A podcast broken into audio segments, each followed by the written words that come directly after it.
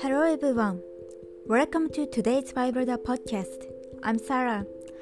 I deliver to today's Bible verse for you.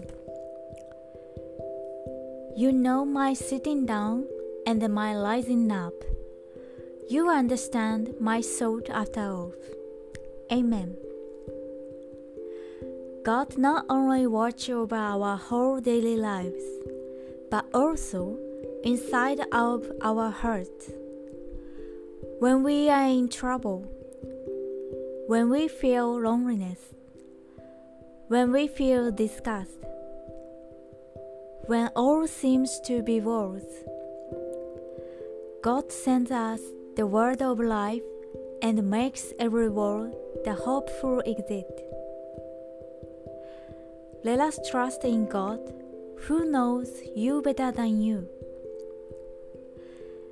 May you will trust in the shelter of God's wings. Thank you for listening. Hope you have a wonderful day.